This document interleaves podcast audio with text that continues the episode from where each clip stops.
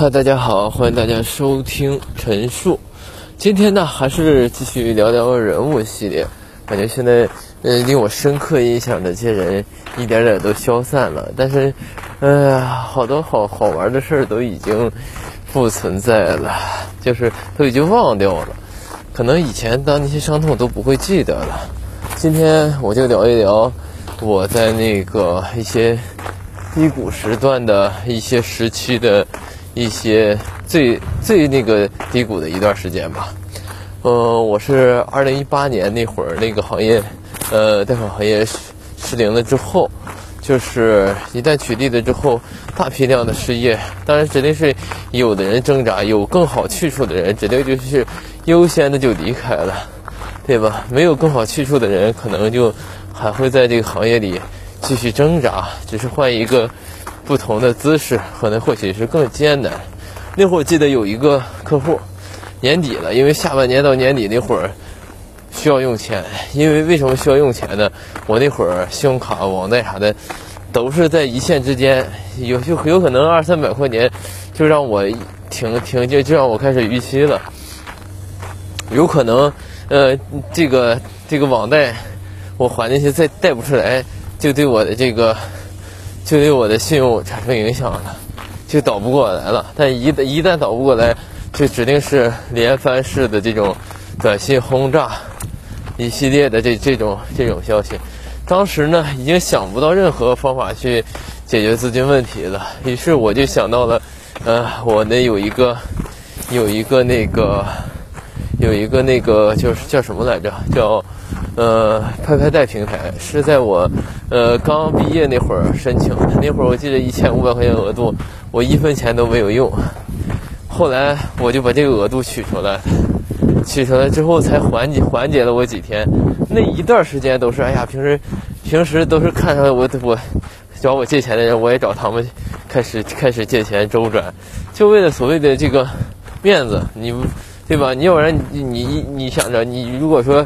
逾期的消息一旦传出来，被这些呃亲戚知道，对吧？那那指定就说白了，这个这个你的这个面子就没了，你在亲戚朋友之间的这个微信就也也都没有了。而且我当时是一个很要面子的一个人，但是负债下来，我总算了一下，都得六七万左右了。然后我连倒带还，有几个平台，连这个。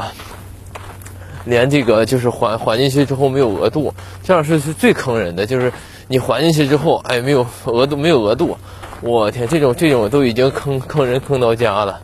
所以说，这不是不是到这就是这不是这这种这种到已经到了顶点的时刻了吗？我寻思只身一人离开天津去沈阳去去工作，换个城市。我不想那会儿就是也是因为也是也有另一个原因，就是房到期了，我。我必须得换房子了，因为那一千一千八九的、一千八的、一千六还一千八的一个月房一个月的房子，我一个人我一个人住已经承受不起了。所以说，就那会儿我那个呃那个同学，我就把他赶走了。他他他从我这合租，我也赶走了。他大概八百块钱都是第二年才还还给我的房租钱。唉，二九一千八，完我没找他要水电水电钱，我都没找他要。嗯二啊二六一千八，二六一千，反正大概其实就是六六百六百八百这意思。他那会儿也没有钱，我那会儿因为他没钱倒还倒好好解决，但是就是有负债这个问题是啥？你每天都是都是还款日啊。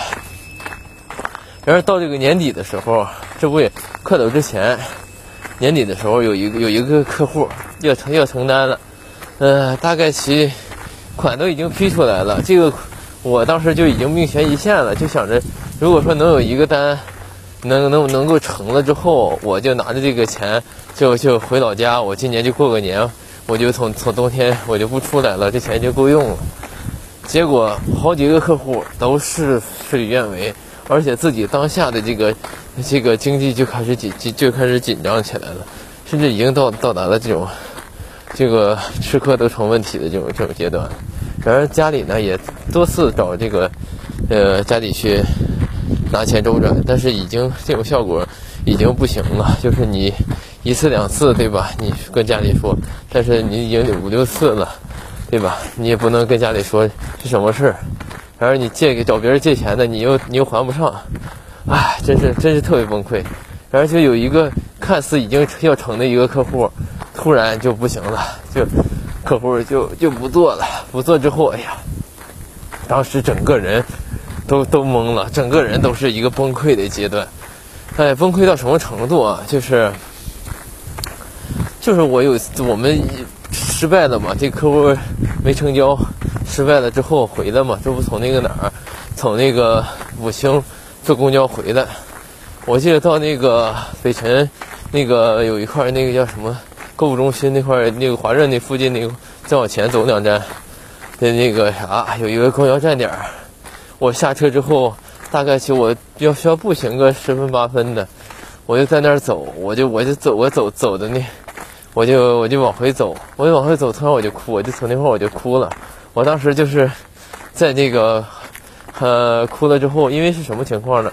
我拿手机，我想录就录，想录个视频，就觉得太艰难了，活着太难了。当时就就就是，就完全是一个这种感受。我就边录边边边唱，我就我就拿手机录了一下路灯，我就唱了一下像那个，呃，李志的一首歌叫《忽然》，我也不懂是什么意思啊，就大概其他有一首歌词就是，呃，如果你能让我感觉到晚到暖，我我将。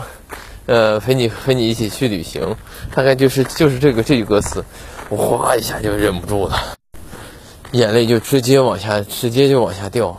我觉得，哎呀，我这一辈子过得好惨，真的是太折腾。尤其负债这种东西太折腾人了，要不然你就不要面子了，你就硬着头皮我不还了，也就心里就宽了；要不然你想办法还，但是又无能偿无能力偿还，对吧？而且面对着以前。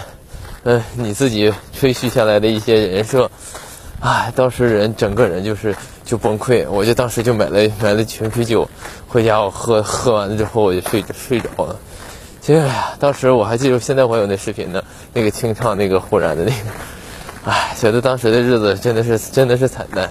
结果没过多久，我就把那个房子退了，到到期了嘛，到期，呃，因为他不压一个一个月嘛，完了后来。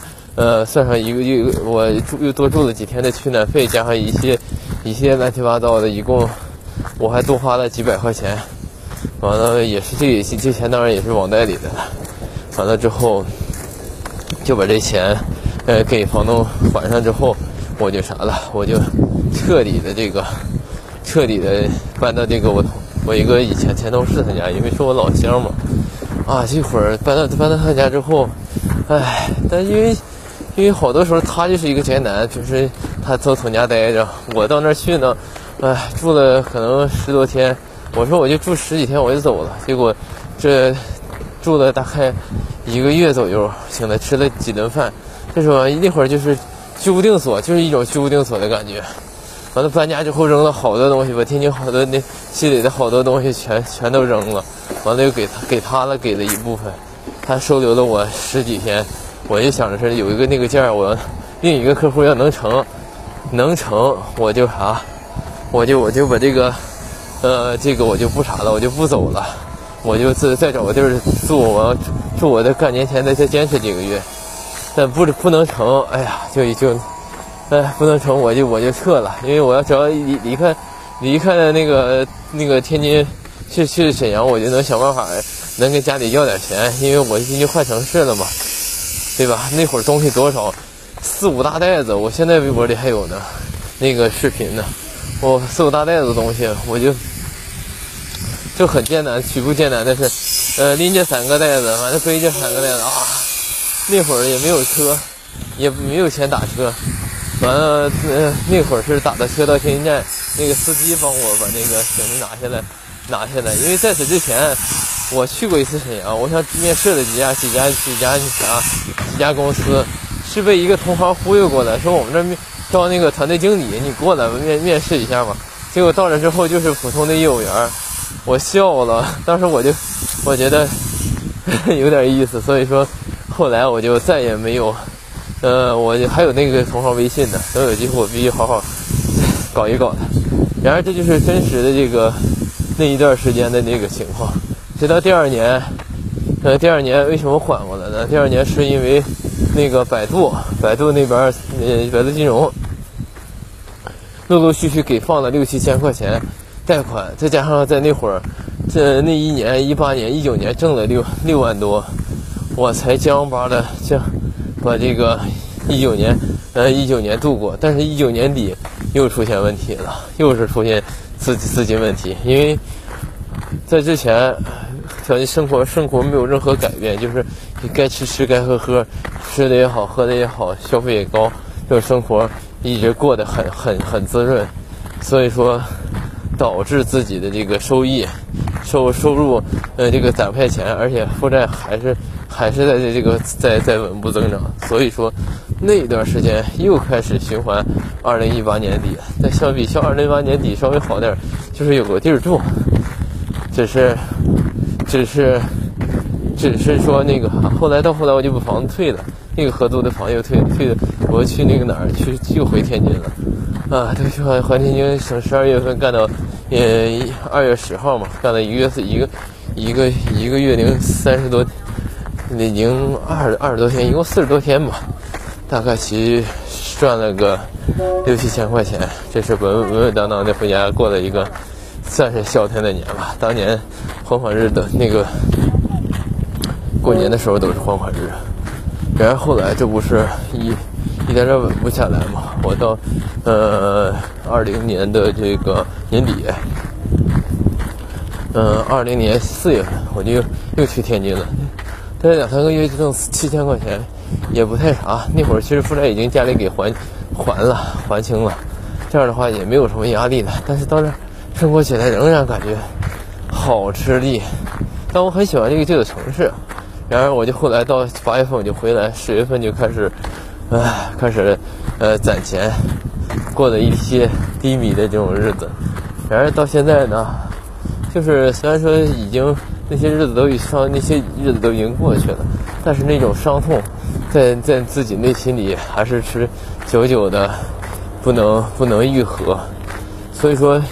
人一旦千万不要不要负债，一定要不要做自自己后悔的事情。